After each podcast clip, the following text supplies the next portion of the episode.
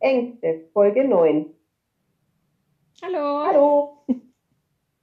Wir haben heute einen Gast, die Miss Be Nice. Oder Ja. Benny, wie soll man dich nennen? Halli, hallo, hallöchen, hier ist Miss Be Nice und die erzählt keinen Scheiß. Nein, Quatsch, ich bin die Benicia. Das ist voll, voll aufregend hier. Okay. Also wir freuen uns sehr. Du bist unser erster offizieller Gast, den wir hier ähm, willkommen heißen. Deswegen war der Anfang auch ein bisschen holprig. Ja, ich bin, ich, also, ah, jetzt fange ich stotter an. So, äh, äh, da kommen die Ängste, da kommen sie. nee, ich freue mich auch sehr, dass ich bei euch zu Gast sein darf. Und ja, wie gesagt, ich war heute schon mega nervös. Positiv nervös. Genau. Nein, wir freuen uns wirklich sehr, dass du zugesagt hast. Und du kannst uns ein bisschen was über deine Ängste erzählen. Das ist jetzt so unser Plan. Ähm, genau. Wir haben ja selber auch Ängste, aber wir wollen halt einfach auch, ja, miteinander drüber reden, was ähm, vielleicht einem gegenseitig helfen, dass man vielleicht die Angst selber leichter überwinden kann oder sieht, dass man nicht alleine ist. Na, dass es halt noch mehr Mhm. Leute gibt, die da auch Ängste haben oder irgendwelche anderen Situationen, die einen eben aus der Bahn werfen. Okay, also ich soll einfach was erzählen, wovor ich Angst habe. Anne, du hast doch Fragen auch, oder? Wie bitte? Hast du auch Fragen, Anne? Ich habe Fragen, ja, ich habe Fragen. Und zwar, wie du das überhaupt, also, nein, Moment, ich ging jetzt erstmal um die Ängste. Ich habe jetzt auch Fragen dann zu der Depression, aber das besprechen wir vielleicht später, oder? Mhm. Okay. Also, wenn du drüber sprechen möchtest. Ich bin offen wie ein Buch. Okay. dann, äh, gut, dann fang du einfach an, wenn du jetzt irgendwie was hast, was Mhm. du loswerden willst. Also es gibt ja, es gibt ja verschiedene Ängste, ja. Es gibt ja Ängste, die real sind, ja, so wie, keine Ahnung, wie momentan die Sachen, die hier kursieren und so. Und es gibt ja Ängste einfach, die unreal sind. Und bei mir ist einfach oft der Fall, dass ich ähm, Angst habe vor unrealen Sachen, beziehungsweise dass mein Kopf sich so hart reinsteigert in irgendwelche Situationen und dann ähm, total schräge halt ähm, Sachen in meinem Kopf vorgehen, wo wenn man sich die als normaler Mensch anguckt, die, die können gar nicht passieren, ja. Und ähm, zum Beispiel war es so, weil, weil du ja schon das Thema Depression angesprochen hast, war es so in meiner Depression, dass ich vor einmal Angst hatte vor der Arbeit. Total unbegründet. Das kam einfach so von einem Tag auf den anderen. Natürlich nicht von einem Tag auf den anderen, aber es ist mir ein blödes Wort gefallen oder ein blöder Blick und dann hat man sich ähm, angegriffen gefühlt und dann ist die Angst daraus resultiert, dass man nicht gut genug für die Arbeit ist. Und darauf hat sich das so aus, ähm, drauf ausgesteigert, äh, ist das das richtige Wort? Ausgesteigert? alles gut. gesteigert, ja, ähm, dass ich dann nicht mehr in die Arbeit gehen konnte. Fragt mich jetzt in dem Zeitpunkt nicht mehr wieso, aber Okay. mich hat es einfach lahmgelegt und ich hatte solche panische Angst vor der Arbeit, dass ich mich drei Wochen lang daheim eingesperrt habe und dass der, mein Chef schon mit der Polizei kam dann und halt gefragt hat, was los ist, weil ich auch Angst hatte, ans Telefon zu gehen. Ich hatte Angst ähm, zu sagen, dass ich momentan nicht in die Arbeit gehen kann. Also mein ganzes Gerüst um mich rum war einfach aus Angst gebaut. Ich konnte nicht mehr einkaufen gehen. Alles war nur noch Angst, Angst aufzustehen, Angst jetzt irgendwas falsch zu machen. Mhm. Ja, das ist so, solche Ängste, was halt ja einfach unrealistisch ist und was sich halt aufbauscht im Kopf bis zum Get No, ne? Ja, klar. Oh. Und was hast du gelernt, wenn ich fragen darf? Was ich gemacht habe, Mhm. ich habe Kinderpflegerin gelernt. Ah, okay. Genau. Und ich lieb, ich habe den Job eigentlich geliebt. Jetzt momentan arbeite ich nicht mehr da drinnen und habe den auch immer eigentlich ganz gut gemacht und so. Aber von irgendwann, von einem Tag auf den anderen war es dann so, wo ich gesagt habe, boah, das geht absolut nicht mehr. Ja, Mhm. Krass. Okay. genau. Ja gut, das kennt man ja oft aus der Arbeit. Dass es so die ein oder anderen Auseinandersetzungen gibt. Also. Und ja. Mhm. also da muss ich auch von mir jetzt aussprechen. Ich bin da auch jemand, ich ähm, mal mir dann das Schlimmste im Kopf aus auch. Also wenn es vielleicht auch nur was war, so, Mensch, das jetzt hast, aber jetzt jetzt Scheiße gemacht oder so. Und dann geht's Ja. bei mir im Kopf rum, so, oh, was mache ich noch Scheiße? Bin ich wirklich so schlecht? Und steigere mich dann auch so rein. Genau. Also in der Arbeit hatte ich das, glaube ich, nicht. Okay. Nee. Ja. Halt, ich versuche das immer jetzt so zu sehen. Ich bin ja dann, ich habe ja jetzt einen großen Schritt der persönlich, also persönlichen Weiterentwicklung gemacht und habe mich dann auch wirklich damit auseinandergesetzt mit meinem Inneren und so. Und dann ist ja ähm, die Frage, was sind denn eigentlich Ängste? Alle Gefühle sind ja da, um was, ähm, um dir Botschaften mitzuteilen. Also deine Seele will ja mit den Gefühlen einfach dir nur was mitteilen. Und eine Angst ist ja einfach auch nur zu sagen, hey, schau mal da genauer hin, was passt dir da gerade nicht, ne? Hm. Und vielleicht möchte ich dich irgendwo beschützen. Und jetzt ist es so, dass ich wirklich, wenn ich eine Angst verspüre, bei mir ist es zum Beispiel mit dem Einkaufen bis heute noch schlimm, dass Okay. ich echt, wenn ich weiß, dass ich einkaufen gehen muss, ich kann es gar nicht beschreiben. Ich stehe dann in dem Laden, habe meine Einkaufsliste und es macht einmal Klack in meinem Kopf und ich weiß, ich bin wie orientierungslos und stehe dann in den Laden und denke so, ach Schreck, was wollte ich jetzt hier eigentlich? Und obwohl ich eine Liste in der Hand habe, komme ich aus diesem Zustand einfach nicht mehr raus, ja. Und es ist halt dann einfach so, dass ich jetzt dann versuche, immer aus mir zu gehen und dann so überlegen, hey, was ist denn eigentlich los? Schau mal, alles ist okay, du bist doch hier nur in den Laden und so und versuche mir dann selber wieder gut einzureden, ja. Und es sind halt Ängste, die unrealistisch sind einfach. Und ich finde, da muss man auch immer ganz groß unterscheiden halt, was ist jetzt gerade realistisch und was ist unrealistisch. Genauso wie ich Ängste habe als 32-jährige Frau fast. Quatsch, echt? Haltet euch fest. ja, haltet euch fest. Ich habe noch ab und zu Beichte. Angst im Dunkeln. Also das ist auch so eine Angst, die ich mit ähm, aus meiner Kindheit geschliffen habe, ja. Die habe ich auch. Rote Augen, ja, seht ihr? Und Mhm. ähm, wenn ich Horrorfilme gucke oder so, und die gucke ich schon ewig nicht mehr, ja, aber ich habe drei Horrorfilme in meinem Kopf und wenn abends das Licht aus ist und es knackt irgendwo etwas, zack, da legt es mir die Beine lahm halt. Und dann malen sich die Horrorszenarien halt in meinem Kopf aus und ich denke mir so, scheiße, Mann, du bist 32, was ist denn mit dir los? Nee. Ja, Angst im Okay. Dunkeln. Ja, aber das geht mir auch noch äh, extrem so, ähm, weil ich mal zu jung einen richtig krassen Horrorfilm damals geguckt habe. Ähm, und da hatte ich dann auch panische Angst vom Dunkeln. Ich habe als Kind sogar mal eine Nacht unter Bett geschlafen, weil ich so Ja. Angst hatte, wirklich, äh, weil ich gedacht habe, wenn die mich jetzt holen, dann finden sie mich nicht, wenn ich unterm Bett liege. Und habe sogar äh, was oben reingebastelt, dass es so ausschaut, wie wenn ich noch drin liege. Ja, Total Ja. bekloppt, aber es ist, ist so. Also und ich habe es auch immer noch. ja, Auch wenn die Nachbarin jeden Donnerstagabend ihre blöde Mülltonne da draußen hinstellt, sehe ich die aus dem Fenster draußen und dann sieht es immer aus, wie wenn da jemand steht. Oh, ja. jeden Donnerstag kann, hat ich verstehe es hundertprozentig. Ja, Total bekloppt, ja dann denkt man echt, Mhm. man hat einen an der Meise, ne? ja, Ja, auch wenn du, wenn du bei uns bist, Mareike, wenn, dass ich hier hinter mir das Fenster grausam. Ich gucke auch Das jedes Mal dahin. runter. Wenn ich mit dir Mhm. Skype schaue, ich jedes Mal auf das Fenster. Es ist halt Erdgeschoss und man sieht nur Feld.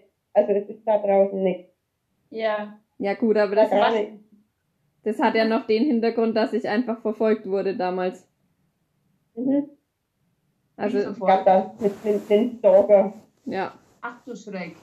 Da war ich 14 und der war auch in meinem Alter, also eigentlich ja damals ein in Anführungsstrichen Freund, Bekannter, wie auch immer man es nennen will. Ähm, und der ist dann immer mit dem Fahrrad hinten vorbeigefahren. Also es waren Sommer wie Winter, waren dann dauerhafte Spur schon, dass du da halt gesehen hast, dass da regelmäßig jemand langläuft oder langfährt. Ähm, und den, das war, glaube ich, dreimal kam das vor, da hat er dann an der Tür geklingelt und hat gefragt, ob Mhm. ich zu Hause bin. Und ich habe immer zu Mama gesagt, sag nicht, dass ich daheim bin. Und die Mama so, nee, die ist nicht da. Und dann sagt er, doch, die liegt doch auf der Couch und schaut das und das am Fernsehen. Okay. Ja, krass. Seitdem habe ich auch einen ganz leichten Verfolgungswahn. Also wenn ich irgendwo eine Strecke Ja. entlang laufe, ich drehe mich mehrmals um. Oder Das bei einer. Unterhaltung, dass ich dann mal am Kopf vorbeischaue, wie, ne, und gucke, ob da irgendwas ist. Okay. Total bescheuert. Mhm. Hm. Mhm. Ähm, Benny, wie hast denn du das gemerkt, dass du Depressionen hast, beziehungsweise diese Ängste hast? Mm, Also, ich würde eher sagen, dass ich Depressionen habe, hatte. Also die gehen ja Mhm. nicht von jetzt auf gleich weg. Ich habe auch andere ähm, Diagnosen noch, aber die möchte ich noch nicht beitragen, irgendwann mal. Und das ist was, was bei mir nicht weggeht. Und ähm, dass ich aber Probleme habe, ähm, habe ich gemerkt, ich weiß es nicht, das merkt man halt. Man steht auf, es ist Mhm. nur noch alles grau, halt, es ist alles scheiße. Und Mhm. ich bin eigentlich ein lebenslustiger Mensch. Ich, ich sehe alles in bunten Farben und für mich ist immer alles super toll. Und wenn die Sonne scheint, die ist auch toll. Halt, alles ist immer schön und irgendwie war dann, als wenn ein Grauschleier über meine Welt wäre. Mhm. Alles war Mhm. immer echt nur noch zum Kotzen. Und ja, dann habe ich, hab ich mich eine ganze, ganze, ganze Zeit lang da drinnen gewälzt und habe gemerkt, so, oh, aber das tut ja einen immer dann nur noch weiter runterziehen, ja. Ja. Und irgendwann, ja, genau, sollte ich zum also zur, zur Therapie. Mhm. Ähm, genau, und dann habe ich gesagt, so, wenn ich jetzt zur Therapie soll, dann entweder gehe ich jetzt ein halbes Jahr auf Therapie Ja. oder aber ich krieg selber auf die Reihe. Und weil ich schon mal auf eine Kurzzeittherapie drei Monate war, wollte ich nicht nochmal auf eine Therapie und habe dann für mich entschieden, so, und jetzt ist der Punkt. Und dann habe ich mich, ähm, ja, gekümmert um mich und eben, wie ich gesagt habe, halt, um, um mein Inneres gekümmert, halt, um meine Seele Mhm. gekümmert. Was braucht meine Seele? Was ist, was ist da los? Was ist da kaputt? Was für Wunden trage ich in mir? Und ich bin immer der Meinung, ein Psychologe, ja, was macht der denn? Du gehst da hin und erzählst denen alles. Aber halt, Genau. Mehr auch Mhm. nicht. Der sagt nicht Mhm. so, hier hast du den goldenen Schlüssel und jetzt geh und dann kannst du hier und da, sondern es muss alles Mhm. aus deiner eigenen Kraft rauskommen. Und deswegen bin ich auch noch der Meinung, dass man sich auch selber ja, therapien kann, wenn, wenn man sich echt intensiv mit sich beschäftigt. Ja, Mhm. Ja. das Genau. stimmt. Und war das dann auch in der Zeit, wo du so viel abgenommen hast? Oder Nee, nicht? Das war eine ganz andere Zeit. Also da war Okay. ich, ich war ja zehn Jahre mit meinem Mann zusammen und ähm, das war einfach, es war traurige Ehe. Es war einfach traurig. Also ich gebe niemandem mehr die Schuld, halt. wir haben alle beide Schuld, aber es war richtig traurig. Und was konnte ich denn machen? Außer essen. Nichts. Und halt, ich habe ein Tattoo und der ist ein Vogelkäfig, ja, und das symbolisiert meine Ehe, das sagt schon alles. Also Essen war so mein meine, meine Ding, um das alles emotional zu verarbeiten. und ja, dann war ich getrennt und dann habe ich abgenommen. Also das Okay. ist was, was nicht zu mir gehört hat, zu meiner Natur, ne? Mhm. Ja. Und dann ging das aber auch rucki zucki mit dem Abnehmen. Ja. Das- Ja, ich habe das Ja. in Instagram gesehen, deswegen dachte ich, dass das vielleicht damit auch zusammenhängt. Aber wenn es wieder einen ganz anderen Hintergrund auch hat und wie du jetzt eben auch erzählst, das ist schon faszinierend. Ja. echt- dann hattest du es aber auch nicht leicht bisher. Nee, aber ich glaube, das hatte ja, hatte so, wisst ihr, das ist immer so ein Ding, wo ich sage, halt, keiner hat das Leben leicht. Halt, jeder trägt seinen eigenen persönlichen Rucksack mit sich rum, ja. Genau. Und die einen erkennen es und die anderen vielleicht auch viel zu spät. Ne? Ja. Ja, das ist auch so ein Ding. Ich habe immer gedacht halt so, ich kann alles in meinen Rucksack reintun und kann damit leben halt, wenn ich den Rucksack nicht anfasse. Ja. Dann ist alles okay. Und das war immer meine felsenfeste Meinung. Und bis ich dann halt gemerkt habe, hey, du musst doch mal die Geschenke, die da drinnen sind, aufpacken und schauen, was da drinnen ist. Weil Mhm. nämlich sonst stapelt sich das und dein Rucksack wird immer schlimmer. Ne? ja. Und ja, Mhm. seitdem ich jetzt intensiv dran arbeite, immer wieder mal was rauszunehmen aus dem Rucksack, anzuschauen, gehört das zu mir, will ich das behalten und auszusortieren, ähm, ja, wird es immer leichter und ich finde auch bessere, ja, ich kann damit besser dann leben und damit umgehen, anstatt ich mir das immer Augen zu, ich sehe nichts, ja. Mhm. Mhm. Genau. Ja, das stimmt schon. Aber das macht man halt, weil es einfach viel zu einfach ist. Ne? Äh, Ja. Lieber einen Rucksack, einen schweren mit sich rumtragen und nicht drüber nachdenken. Und Ja, irgendwann wird der zu schwer. Ja. Genau. Und das machen halt die meisten Menschen, ne? Was, die, die ma- schalten sich halt den Fernseher dann lieber an und, und, und tun sich halt mit viel mit dem Äußeren beschäftigen, ja, und halt nicht so sehr mit dem Seelenschmerz, weil es ist nicht einfach zu sagen, hey, pass auf, da passt irgendwas nicht mit mir, sondern Mhm. es ist immer einfacher, auf, anderen, auf andere Leute zu zeigen, ja. Ja. Ja, und deswegen, es ist nicht einfach, wenn man sich darum kümmert, was für, für Verwundungen in einem sind und auch sich die selber mal zuzugestehen, ja. Da, Mhm. hat- da tut es mir weh. Ja. Und ich glaube, das Ja. dauert auch. Das dauert irgendwie so gefühlt das ganze Leben, bis man das alles wieder aufarbeitet. Ja. Das auf jeden Fall. Ja, bei mir ging es mal so, ich hatte einen, ähm, ich wurde in einer Arbeit gekündigt, wo ich mir das Bein ausgerissen habe, wo ich wirklich, ähm, ja, mit Bandscheibenvorfall arbeiten gegangen bin, obwohl ich nicht mehr aus dem Bett rauskam. Ähm, mittlerweile weiß ich, dass es eben Bandscheibenvorfall war. Ähm, und dann wurde ich dort äh, gekündigt, wo ich wirklich lange drüber nachgedacht habe, an was es jetzt gelegen hat, weil ich ja alles gemacht habe. Ähm, es war vieles vielleicht auch nicht richtig, was so gelaufen ist, ähm, weil ich halt trotzdem jemand bin, der nicht auf den Mund gefallen ist und mir da dann alles gefallen lasse. Ähm, na, und dann kam es halt zu einem Moment und dann habe ich schon gesagt, okay, in zwei Wochen kriege ich bestimmt meine Kündigung. Und Das hast du genauso, auch vorher gesagt. genau, und genauso war es dann eben auch. Also ähm, ich habe dann meine Kündigung in die Hand gedrückt bekommen und ich war halt dann auch noch so und habe halt dann trotzdem noch ein breites Grinsen auf dem Mund gehabt, weil ich halt gedacht habe, naja, zum Glück endlich wurde ich befreit von dieser Arbeit, wo ich eigentlich nur ausgenutzt wurde. Aber andererseits dieses, dass du gekündigt wirst, ne, das nagt so dermaßen an einem. Also ich war dann auch äh, hier, ich, ich hätte aufstehen können, wenn ich, ich hätte da liegen bleiben können, also mir war das alles völlig wurscht. Ähm, ich habe vormittags geheult, wo mein Mann halt nicht da war, dass er es nicht so sehr mitkriegt. Ähm, also es war ganz, ganz schlimme Phase, muss ich echt sagen. Ja. Also und da habe ich dann auch gemerkt, dass ich eine, eine leichte Depression aufbaue und wenn ich nicht irgendwas mache, dann hätte mich wahrscheinlich, hätte ich wahrscheinlich länger damit ähm, zu kämpfen gehabt. Ne? Mhm. Ja. Also das Einzige, was mir dann immer geholfen hat, war von der Anne das Kind. ähm, weil die halt das nicht gemerkt hat. Ne? Die Anne hat es halt trotzdem gemerkt und dann, wenn es in den Arm genommen wirst, dann fängst du das Heulen an. Ähm, und das Kind, das, das merkt es nicht. Und das hat mich immer wieder aufgeheitert. Die hat sich wirklich sehr aufgeheitert. Ja, ja. Das macht immer noch. Ja. ja. ja. Ich hatte das nach der, nach der Geburt von der Großen.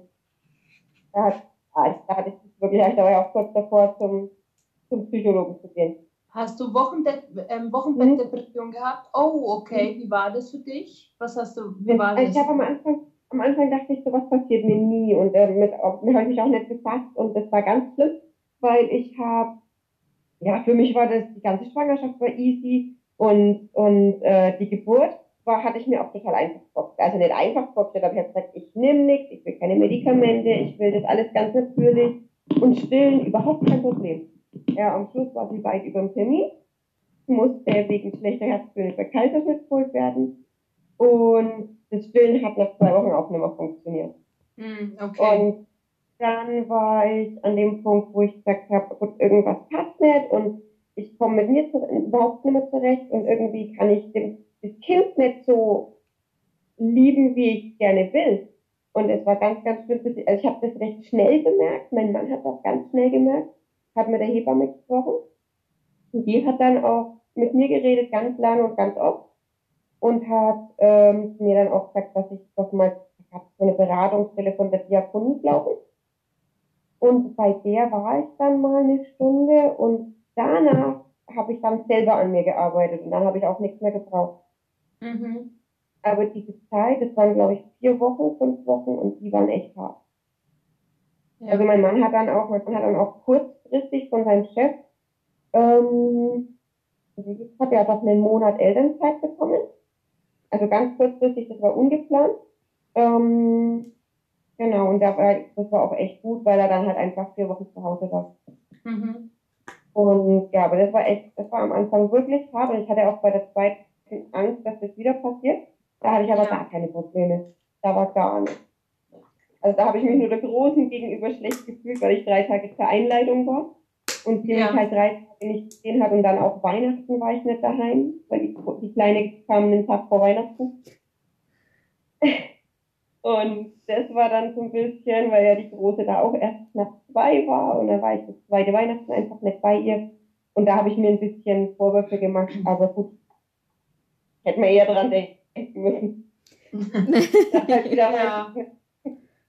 Naja, die Ja, Kinder nee. kommen dann, wenn sie wollen. Nicht Ja, das wollte ich gerade sagen, halt, man macht sich viel zu oft irgendwelche Vorwürfe und das ist überhaupt mhm. gar nicht gesund. Das ist so, wie es ist und man muss halt dann immer das Beste draus machen. Ne? Ich finde es super, dass du mir das erzählt hast. Dankeschön. Gerne. Ich, ich habe da auch kein Problem mehr damit. Am Anfang war es wirklich schwer, das auch so, du weißt ja, wie es ist, ne? sich das einzugestehen und auch mit anderen drüber zu sprechen. Und für mich war das sogar am Anfang ganz schwer, meinem Mann zu sagen, dass ich die Kleine irgendwie nicht so lieb habe, wie ich eigentlich sollte. Und mittlerweile, ja gut, das war dann auch innerhalb kürzester Zeit, war das weg. Ja. Ja, aber. Hm.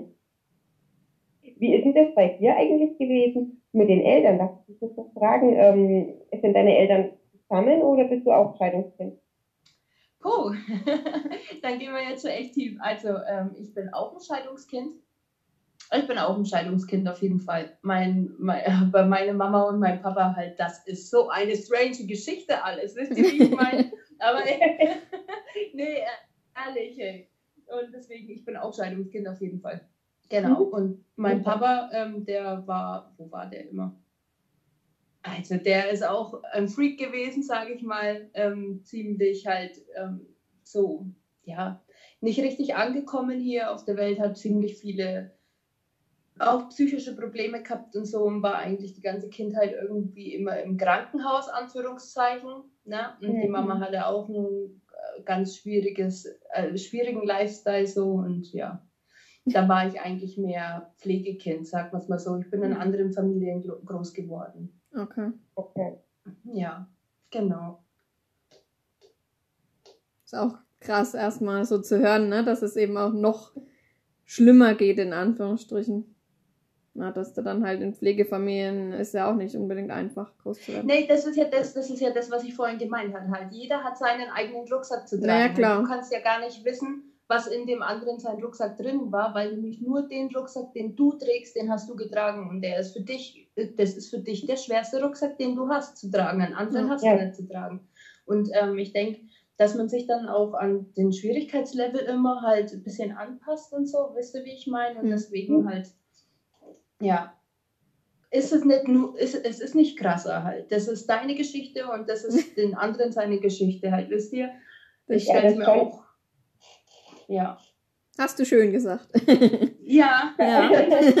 weil ich viele Leute immer kenne, die dann sagen so, ja, aber bei mir war das in mein Leben. Und dann denke ich mir so, ja, aber das ist halt dein Leben. Und für mhm. dich ist das das schwierigste oder das schlimmste Szenario. Und bei anderen ist halt das das schlimmste Szenario. Ne? Ja. Man darf sich da immer nicht vergleichen, überhaupt gar nicht. Mhm. Nee, überhaupt nicht. Man darf sich gar nicht vergleichen. Egal, worum genau. es geht. Genau. Ja. Aber ich finde es krass, wie offen du damit auch umgehst. Ich finde es echt cool. Ja. ja, nein, das weil, ist weil, so. weil viele halt da einfach auch nicht drüber sprechen oder da nicht so. Ja. Ja. Viele über vieles nicht sprechen, so musst du es ja sagen. Hm. Na, es wird immer nur über die schöne Welt gesprochen, aber wie es einem wirklich geht, das sagt kaum jemand. Mhm. Überhaupt gar nicht, ne? Eben. Ja. Ich mache überall einen Filter drüber. ja, genau, genau. Ich habe mir die die mir gefällt. Ja.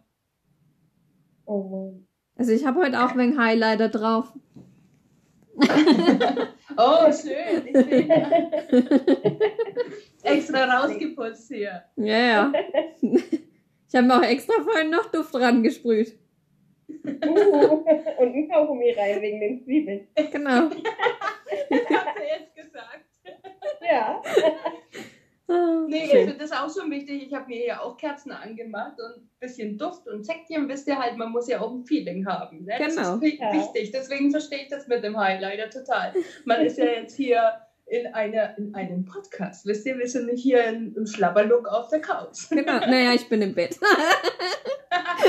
ich bin auch auf der Couch, aber, aber nicht im Schlabberlook, okay. Ja. Ich auch nicht. Aber ich musste ja, ja, flüchten, weil ja der Mann unten das Wohnzimmer besetzt. Also den kann man schlecht rausschneiden.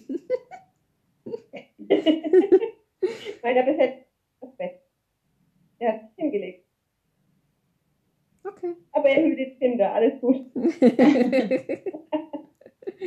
Schön. Ja. Und Und wie äh, ist es jetzt bei dir dann beruflich? Wie geht es dann jetzt im Moment? Hast du was oder, oder äh, orientierst du dich neu um oder läuft es Ja. Instagram alles oder? Das wäre schön, wenn da alles laufen würde halt, ne? Na eben. Nein, ähm, das ist ein Hobby von mir, auf jeden Fall. Aber das ist immer so affig, wenn man sagt, Instagram ist mein Hobby. Deswegen, ähm, also beruflich war es dann so, ich wurde dann wirklich aus, aus Gründen ähm, meiner Depression gekündigt, was ich aber auch vollkommen verstehen kann. Also ich nehme es auch gar nicht böse, wir sind auch mittlerweile, haben wir, ich bin dann hingegangen nach einem Jahr und habe gesagt, hey Leute, ich weiß nicht, weil ich hatte echt eine super mega tolle Arbeit und eine super mega tolle Chefin. Halt Diana, falls du das hörst, ohne Scheiße, du bist die beste Chefin auf der Welt, bis heute noch. Und ich hatte auch einen super Kollege, also, also super Kollegen und alles. Und ähm, ich muss noch ein bisschen davon loswerden, ähm, dass ich mich selber dafür verurteile. Ne? Das nackt noch öfters an mir, weil ich mir denke, so, hey, was war denn in dem Moment mit dir los? Halt, du hattest echt, also was Tolles, ja. Hm. Und ähm, ich bin dann auch nach einem Jahr hingegangen und habe mich entschuldigt dafür, dass mir einfach halt, ähm, ja, weil ich mich eben um meine Päckchen nicht gekümmert hatte, dass es mir dann zu viel geworden ist und ähm, mir das über den Kopf gewachsen ist und dann eben ähm, Ängste vor einmal auftauchten, die ja gar nichts mit dem realen Leben zu tun gehabt haben. Habt ihr das gehört? Ja. okay. und genau. Ähm, jetzt kann ich mir aber auch nicht mehr, also ich möchte nicht sagen nicht mehr, nee, ich kann mir nicht mehr vorstellen, im Kindergarten zu arbeiten. Nicht, weil ich es nicht kann, sondern einfach, weil ähm, das, was man tragen muss als Kinderpflegerin und Erzieherin, ist ähm, ganz schön, also Mhm. das ist heftig halt, ja. Man verliebt sich ja auch in Anführungszeichen in die Kinder. Halt, man hat eine, man hat eine, ja, eine schöne Beziehung Bindung. mit denen. Hm. Ja, eine Bindung mit denen, ja. Und ähm, das tut einen dann auch weh, wenn man mitbekommt, was daheim abgeht und so. Und ich bin ein ziemlich emotionaler Mensch und das heißt, ähm, ich konnte mir nicht vor der Haustür, wie sie immer von mir gesagt haben, die Füße abstreifen und dann Mhm. nach Hause gehen, sondern Ja. ich habe den Ballast von den Kindern mit nach Hause genommen, den Schmerz von den Kindern, haben mir Gedanken gemacht, halt, was geht jetzt gerade ab. Ne? Das waren echt Mhm. Geschichten, die passen auf keine Kuhhaut.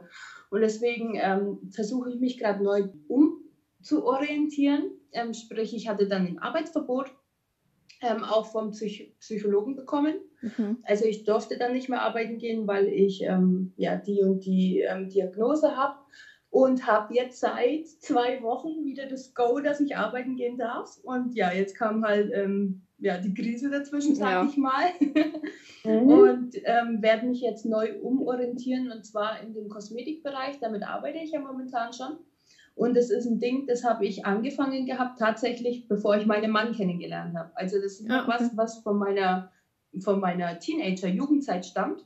Und da Mhm. werde ich nochmal auf den Grund gehen, ob das nicht wirklich mein Ding gewesen wäre. Weil halt, ja, ihr kennt es vielleicht, mit einem Partner kommen dann immer so ganz komische Sachen halt. Man lässt vor einmal Sachen, die man mag, lässt man sein, um den anderen so ein bisschen zu gefallen. Und ja, das Kosmetikzeug hatte ich dann gehen lassen für den Mann und jetzt mal schauen, ob es mich dahin treibt, zurück. Verstehe ich. Ja. Ist ja auch wegen so meine Leidenschaft nebenbei. Schön. ja. Ich sag, hoffentlich klappt es. Drück mal Ja, ich sicher. auf, wenn das klappt. Dankeschön. Ich glaube, wenn, wenn einem was, wenn, wenn jemand was liebt und man konstant dran bleibt, dann, dann funktioniert das auch. ja. Mhm. Weil das sind die zwei Hauptzutaten, glaube ich. Konstant, Ja. Konstante und Leidenschaft. Ja. Dann Mhm. kann nur was Gutes draus werden. Ja, und auch die. Firma, die Firma, mit der du zusammenarbeitest, also die kenne ich auch so ein bisschen halt, ähm, ja, auch aus dem Bekanntenkreis. Und Ja. auch du hast äh, Anne mal eine Wimperntusche davon gehabt. Ja. Und ähm, ja, da unterstützen wir dich auf jeden Fall. Oh, oh, oh, Ja. ich hab's Kö- gehört. da könnten wir ja dann auch mal irgendwas starten, wenn hier die ganze Krise vorbei ist. Das sagt Ja. man auf jeden Fall was. Das ist so ein Versprechen. Ich glaube wenn die Krise vorbei ist, dann müssen wir uns, glaube ich, sowieso irgendwie mal treffen oder so, weil ich glaube, das wäre echt lustig. Ja. Ich glaube auch, dass es lustig wäre. Das macht mir viel Spaß mit euch. Ja. Können wir auch nur so zurückgeben. ist auch wirklich so. Schön. cool. Ja. Ja. Du sag mal, wie war denn das eigentlich in der Öffentlichkeit? Wie waren denn da die Leute zu dir, wenn du, ähm, oder als, als das dann so akut war, ähm, wie sind da deine Freunde mit dir umgegangen? okay, also, ähm, hm. Also, wenn man in der Situation drinnen steckt, dann lässt man es, glaube ich, gar nicht an, von sich merken. Also, kein Mensch hätte gedacht, weil ich war ja in der Zeit dann auch viel ähm, ablenken natürlich. Ich war mhm. dann trotzdem viel auf Festivals und so unterwegs und ich glaube, niemand hätte gedacht, dass ich über, unter, unter der Woche in meinem Bett liege und nicht mehr rauskomme. Und ähm, ja, habe dann eigentlich mich von der Außenwelt also von Leuten, die mich mögen, abgeschottet. Also dass die auch nicht reingucken können, wie es mir geht. Ja. Ich wollte niemand um mich haben und ähm, habe das eigentlich ganz gut beschützt, ähm, mein, meine Schlechtigkeit. dass da niemand reinguckt halt. Niemand durfte hinter meine Maske gucken. Ja, die hat immer gesessen. Mhm. Genau. Okay. Und meine Mama die hat es gewusst, die hat mich halt immer versucht, in allen Dingen so gut möglich, wie möglich zu unterstützen. Das heißt, die ist ähm, einmal in der Woche vorbeigekommen zum Einkaufen, hat mich da unterstützt, macht sie bis heute noch, wenn ich sage so, oh Mutter, Alter, ich krieg's nicht auf die Reihe, dann kommt sie und ähm, geht mit mir einkaufen. Ähm, oder genau, Briefe öffnen war für mich auch halt, weil Briefe bedeutet bei mir absoluten Stress bis heute noch halt, wer schickt denn noch einen schönen Brief? Niemand. Mhm. Früher gab es Liebesbriefe oder halt von, von der Tante mal einen Brief. Aber jetzt, wenn ein Brief kommt, ist es entweder eine Rechnung oder hey, Mädchen, du hast Scheiße geboren. Ja. Und deswegen ist immer Briefe öffnen so ein Ding. Dann kam sie halt auch immer alle zwei Tage mal oder beziehungsweise wir haben dann die Post zu ihr schicken lassen und die hat sie dann für mich geöffnet und geschaut, dass da alles gut ist, weil dadurch, dass ich keine Briefe geöffnet hatte eine Zeit lang, hat sich natürlich auch ganz, ganz, ganz, ganz viel Scheiße mhm. angestaut. Ne? Also Leute, wenn ihr das hört, öffnet immer eure Briefe. ja, ist ja. echt so. Das stimmt echt, ja. Mhm. Und ja. hattest du dann auch Verlustängste, dass du sagst, also jetzt kann ich, ähm, wenn ich jetzt der Depression aber freien Lauf lasse, kann ich meine Wohnung nicht mehr bezahlen oder was mit meinem Kind und das war, das war bei mir eben so ein Punkt, wo, ähm, wo ich gesagt habe, bis hierhin und nicht weiter, weil nämlich dann war eben der Punkt ähm, letztes Jahr, wo ich halt zur Therapie sollte, ja. Mhm. Und dann, ähm, ich, ich habe mich schon vorher angefangen, habe ähm, ich habe schon vorher angefangen, mich, mich, mich mit persönlicher Weiterentwicklung zu beschäftigen. Aber kennt ihr das, wenn man dann nur sowas hört, aber nichts macht? Ja. Und dann war eben der Tag, wo ich ähm, von der Psychologin rauskam und die gesagt habe, hier bla bla bla, halbes Jahr auf Therapie. Und dann habe ich gedacht, okay, wo bin ich? Wo bin ich jetzt heute in fünf Jahren, wenn ich so weitermache? Und wo bin ich heute in fünf Jahren, wenn ich anfange, was zu ändern? Und dann war eben der Punkt, ähm, ich habe das Szenario abgespielt, fünf Jahre Recording. Und dann war entweder ich bin im Gefängnis oder ich bin im Knast oder ich lebe unter der Brücke. Mhm. So das waren die drei Szenarien, wenn ich mein Leben so weiterlebe. Und dann habe ich gesagt, so, bis hierhin und nicht weiter. Das mache ich nicht mehr. Und deswegen halt, freilich hatte ich da Verlustängste. Aber Verlustängste kenne ich, ich glaube, das ist auch der Grund, warum ich seit so langer Zeit Single bin. Verlustängste gehen bei mir so krass halt, dass ich denke, wenn ich jemanden kennenlernen könnte, dann könnte der ja wieder wegfallen. Ja, und deswegen ist es bei Freundschaften sogar bei mir so, lasse ich ganz schwer Leute an mich ran, weil ich mir denke, ach, jetzt hast du die mal lieb und jetzt sind die dann wieder weg. Ne? Mhm. Deswegen ist bei mir alles, was im Thema Beziehungen geht, eigentlich fast unmöglich. Man braucht richtig viel Ausdauergefühl oder Ausdauervermögen mit mir, wenn man, ja, weil ich eben Angst habe halt mit Freunden, mhm. Freundschaften, Beziehungen, alles, was da hingeht. Uh -uh. Ja. Lieber, mhm lieber 1,50 Meter Abstand. ja. ja. Also im Moment perfekt. ja, ja. Ja, ich weiß nicht, wie es da bei euch ist. Ihr habt nämlich auch erzählt mit Verlustängsten und alles. Ja. Und dass sich das auch auf den Partner auswirkt und so, ne? Ja. Also, ja, das ist, das ist schon echt so. Also, ähm, und jetzt, wo du das gerade auch sagst, mit Freunden, ich glaube, deswegen haben wir keine beste Freundin, Mareike. Kann schon sein. Also, ja. Glaube ich nämlich. Ne, das klingt schon so, wie es wohl auch sein wird. weil mir geht's ja auch mit meinem, also mit, mit Männern, beziehungsweise in Beziehungen geht's mir schon immer so. Und mein Mann ist, glaube ich, der Erste, der das wirklich versteht, der das checkt und der da auch mitmacht. Also der da dann auch weiß, dass, was er machen muss, damit diese Verlustängste einfach nicht da sind. Mhm. Und mit Freundinnen, sage ich jetzt einfach mal so, ähm, ist es, glaube ich, auch echt oft so gewesen, dass ich wirklich Angst habe, dass ich, wenn ich irgendwas falsch mache, die plötzlich weg ist. Genau. Und es war jetzt ganz oft schon der Fall. Und ja, wahrscheinlich, wahrscheinlich liegt es auch daran. No. Also hast mich jetzt schon mal weitergefragt. Ja, schön, schön. Nee, es ist wirklich so halt, jede, jede, jede Beziehung, egal ob Freundschaft oder nicht, das ist ja eine innige Beziehung, die man eingeht vom Herzen, weil man jemanden lieb hat, ja, weil jemand jemand was bedeutet. Und ich denke dann schon, dass man dann Angst haben kann, den Menschen zu verlieren, ja, und dass das eine Freundschaft nichts anderes wie eine Beziehung ohne Sex, sagen wir jetzt mal ganz ehrlich, ja wenn es eine richtige Beziehung ist, halt, wo man echt sagt, ich bin für dich da und allem drum und dran und da, ja, sind Verlustängste echt schon, ja. Mhm. Eifersucht in der Freundschaft kenne ich auch zu gut. ja. Du machst mit der ja. mehr als mit mir und irgendwie ist es doof und ja. Ja. Mhm. Ja, da kann ich auch ein Lied davon singen. ja. Ja, aber bei uns sind die Verlustängste halt, denke ich, auch einfach dafür davon, daher, ähm, weil ja unser Papa dann weg war plötzlich und wir ja dann mit unserer Mama alleine da standen. Klar hätten wir jederzeit zu Papa gehen können, aber es war, er war halt trotzdem einfach räumlich weg.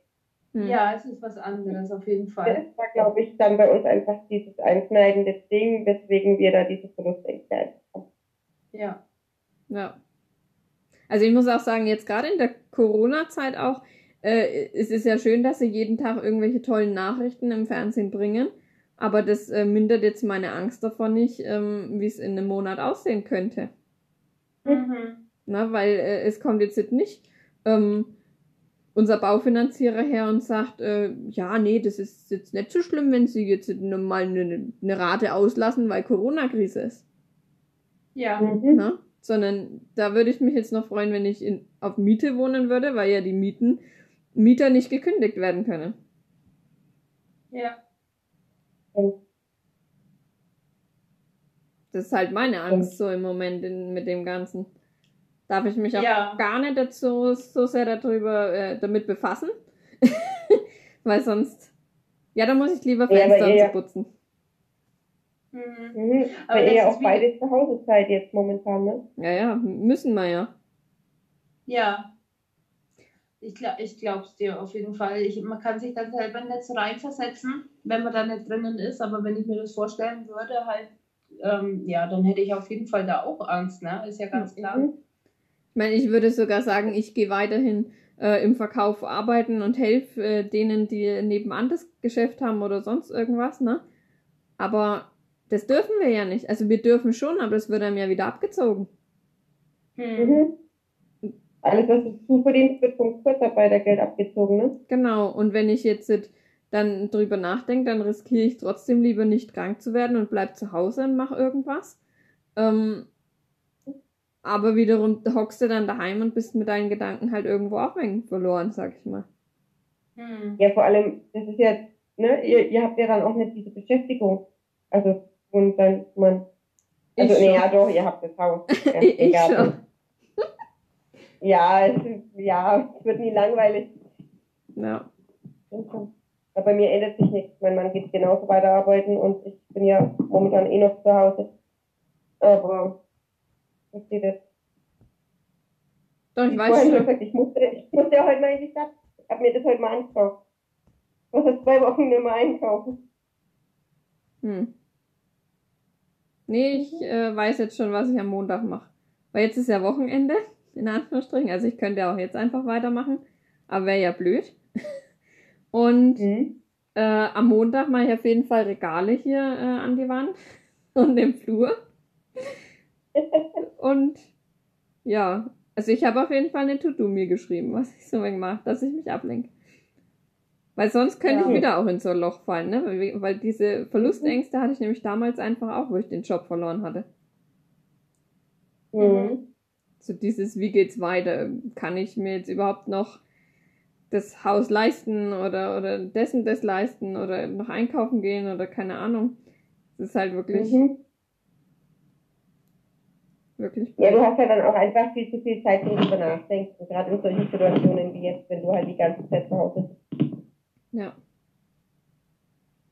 Halt, ich finde immer bei solchen realen Ängsten, und das ist ja eine reale Eng also eine reale Angst, ist ja nichts, was, wo man sagt, so, oh nee, hey, der böse Mann kommt jetzt nicht aus der Hecke gesprungen, so, sondern das ist ja was, wo man echt sagen muss, das ist ja schon fast eine Existenzangst, ja. Ja. Und ähm, ich denke, dass man da Problem, also Problem, Lösungs, wie heißt es? Problemorientiert rangehen soll, also nicht so Angst, sich in die Angst reinsteigern, sondern eher hier und jetzt, was kann ich machen, damit es besser wird? Und dann schaust du, was kannst du machen? Ich weiß nicht, was man in dem Fall machen kann, Mhm. und aber wenn du die Liste abgehakt hast mit dem, was kann ich jetzt Moment, in, dem Moment machen dagegen, dann kannst du nichts dagegen machen und dann ist Ablenken einfach die beste Alternative, ja. Ja. Mhm. Entweder an seinem Problem arbeiten oder halt ähm, sagen, "Puh, ich schalte jetzt mal ab, ne? Ja. Und Ja, das- schraube Regale an die Wand. Genau. Genau. Oder geh Radfahren. Ja, ja. Mir hust mir halb die Lunge raus. Es war vorhin echt nicht schön. Ah, Hm. Hab schon Angst gehabt, ich kann jetzt gar nicht mehr lachen, weil ich dann jedes Mal so einen Raucherhusten mit, mit mir gezogen habe. Dabei rauche ich gar nicht. Was, immer so, wie so eine alte Raucherin. Oh Gott. Ja, naja. Aber es ist wieder weg. Morgen kann ich wieder. Fahrrad fahren. Nicht. Also ich mache habt ihr- Sport. Vielleicht habt ihr am Ende der Corona-Zeit auch Zeit, mal bis zu uns zu fahren mit dem Fahrrad. Na klar. ja, klar. Würden sich freuen. Ja, und dann, wenn ich bei euch bin, dann sterbe ich. Dann freuen sie sich nicht mehr. ah, na schön. Sag mal, wie ist denn das? Hattest du seitdem, weil es ist jetzt ja noch nicht so lang her, mal einen Rückschlag irgendwie, so einen Extreme, dass du sagst, okay, du bist wieder irgendwie in ein so tiefes Loch gefallen? Oder passiert sowas ab und an oder, oder Ja. gar nicht? Also sowas passiert ab und an. Und mit ab und an ist es, glaube ich, so ein Zwei-Wochen-Rhythmus. Mhm. Ähm, da haut es einen mal wieder kurz raus. Ähm, ich weiß auch gar nicht, woran das liegt einfach. Deswegen sind bei mir so Routinen unglaublich wichtig, dass ich mich, mich daran halte. Und genau, angefangen hat wo Corona halt kam. Ich sage das Wort nicht gerne, Leute, aber halt, das ist einfach so, weil es mir dann meine kompletten Routinen ähm, zerfetzt hat, ja. Ähm, ich habe meine Sportroutine, ich gehe also, ich schaue, dass ich jeden Tag zum Sport komme, ähm, weil Ge- Geist, Körper und Seele, das muss in ein Einklang sein, ja. Mhm. Und dann konnte ich zum Sport nicht.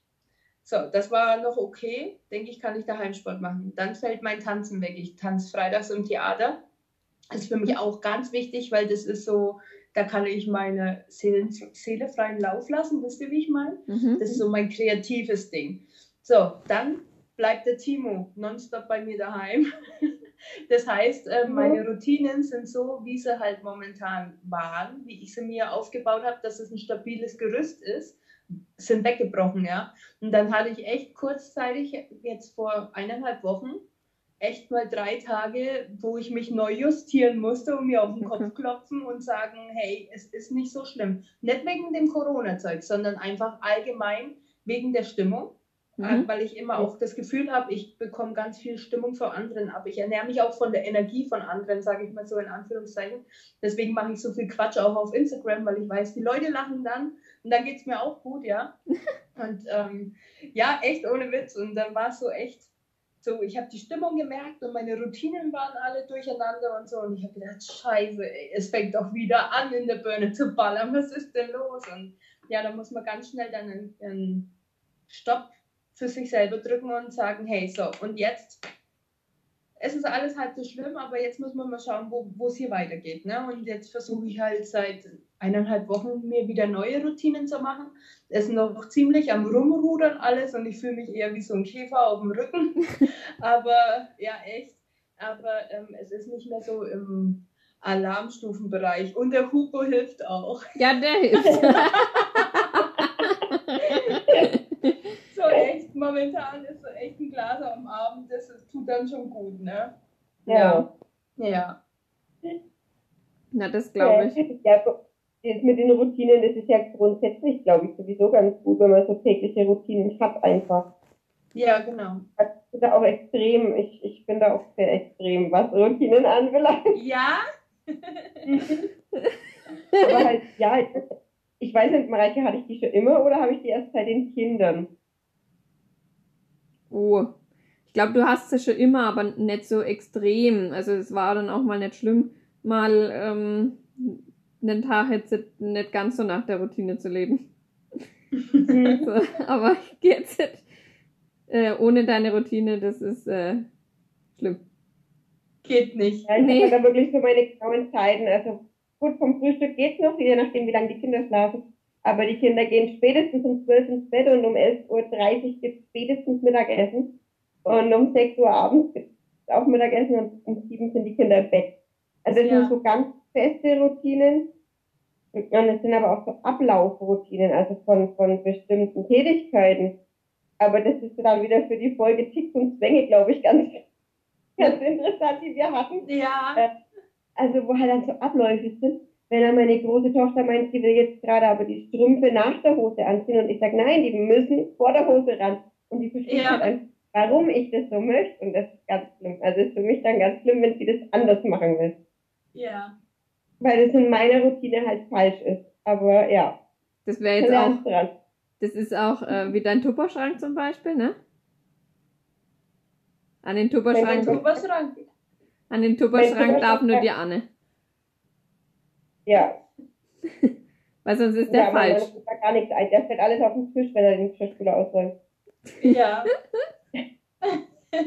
Und äh, wenn jetzt jemand was Falsches in dein, also wenn jetzt jemand deinen Kühlschrank einräumt, weil er dir was Gutes tun will, dann räumst du bestimmt nochmal rum, dass es so steht, wie du es eigentlich hast, oder? Mhm. Wäre das bei dir nicht Ja. so? Doch. Ja. Ja, Ich ne? glaub glaube, das macht jeder. Ich aber halt habe auch mich einfach, schon mit Männern gestritten bis zum Get-No halt. Die wollen, wollen den Kühlschrank einräumen. Lass das bloß in, in Ruhe. Das macht mich richtig aggressiv. Du stellst dich vor der ganz woanders hin. Genau. mhm. Okay. Geschirrspüler. Dann ist es so ein Frauending wahrscheinlich auch. Naja, Geschirrspüler Ja, ich ist Ja. du aber extremer, ne? Ja. ja. Was hast du für einen Geschirrspüler? Bernice?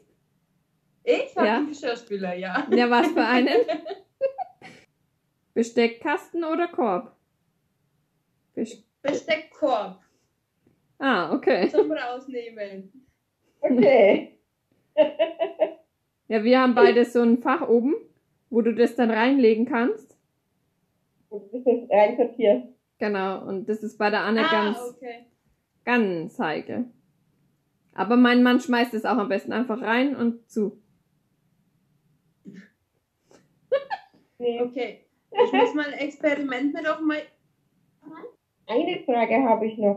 Wie hast du dir denn selbst geholfen? Also hast du, hast du spezielle Literatur, also so Selbsthilfeliteratur oder, also irgendwelche Bücher oder, oder wie hast du das gemacht?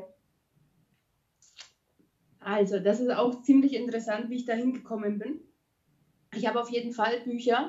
Ähm, und zwar habe ich gewusst, und jetzt, das müsst ihr euch alleine mal geben, also diese Logik, da würde ich mir ähm, nochmal eine Ohrschelle dafür geben, echt wahr. Und zwar habe ich gewusst, es muss sich was ändern. Und dann habe ich gedacht, es muss sich was ändern, ich brauche jetzt einen Freund. so, weil nämlich, wenn ein Freund kommt, dann ändert sich ja was im Leben, ja? Mhm. Und dadurch, ähm, weil ich ja so auch eine Phobie habe, also ich habe ja auch Ängste, Männer kennenzulernen, das haben wir ja schon mal kurz vorher angesprochen halt, ne? Mhm. ähm, kann ich ja auch nicht daten. Und dann habe ich mir gedacht, so, oh, jetzt hole ich mir Hilfe ins Boot, ich brauche einen Freund, also ähm, gehe ich zu den Dating Queens. Das ist auch ein Podcast. Kleine Empfehlung von mir.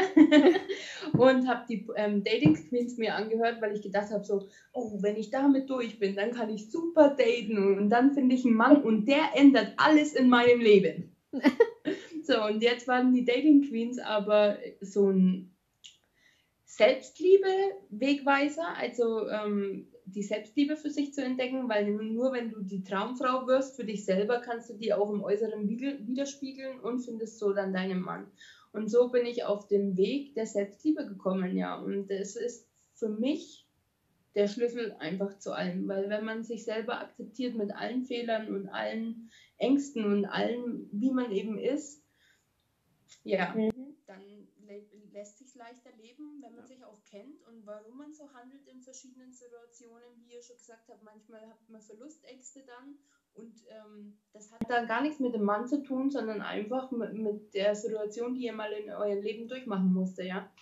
Und wenn man sich gut kennt und weiß, wie man reagiert, dann denke ich, dass man sich da selber viel helfen kann. Und ja, dann bin ich auf den Weg der Selbstliebe gekommen und zur Selbstliebe dann zur Spiritualität in Anführungszeichen und kann mhm. dann alles nur von der Laura Marlina Seiler empfehlen. Also das ist so ein bisschen mein Mentor, den ich mir selber rausgesucht habe. Mhm. Mhm. Habe ich schon mal gesehen, glaube ich, bei dir auf Instagram. Mhm.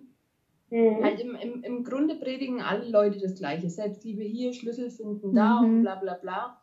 Du musst dir, denke ich, halt nur jemanden aussuchen, ähm, der für dich die Worte so spricht, wie du sie verstehst. Ja. Mhm. Und, die, und sie spricht so die Worte, dass ich die für mich verinnerlichen kann und ähm, habe dann ein paar Kurse gemacht, also die Rise Up, die Rise Up and Shine Uni habe ich gemacht und den I Am Kurs. Das ist halt viel mit, also ganz viel mit innerer Kindarbeit und man begibt sich da in solche Meditationshypnosen Mhm. Also das ist Meditation geleitete, ähm, die einen zu dem Punkt zurückbringt, ähm, wo was ganz Schlimmes zum Beispiel passiert ist. Also der erste Punkt, an den du dich erinnern kannst, bla bla bla. Ähm, und mhm. dann wirst du zurückversetzt. Und ähm, an der Stelle, wo das dann ist, gehst du als dein erwachsenes Ich nochmal zu, zu deinem kleinen Ich und, und umarmst es und sagst, es ist alles gut. Und so halt versucht man die ähm, Wunden aufzu, aufzuarbeiten und zu heilen, weil du bist für dein inneres Kind, was ja in dir lebt, bist du jetzt ja da. Und ja, ganz interessant und auch die Ansicht davon finde ich ziemlich interessant. Ja, das stimmt. Das klingt auch total cool.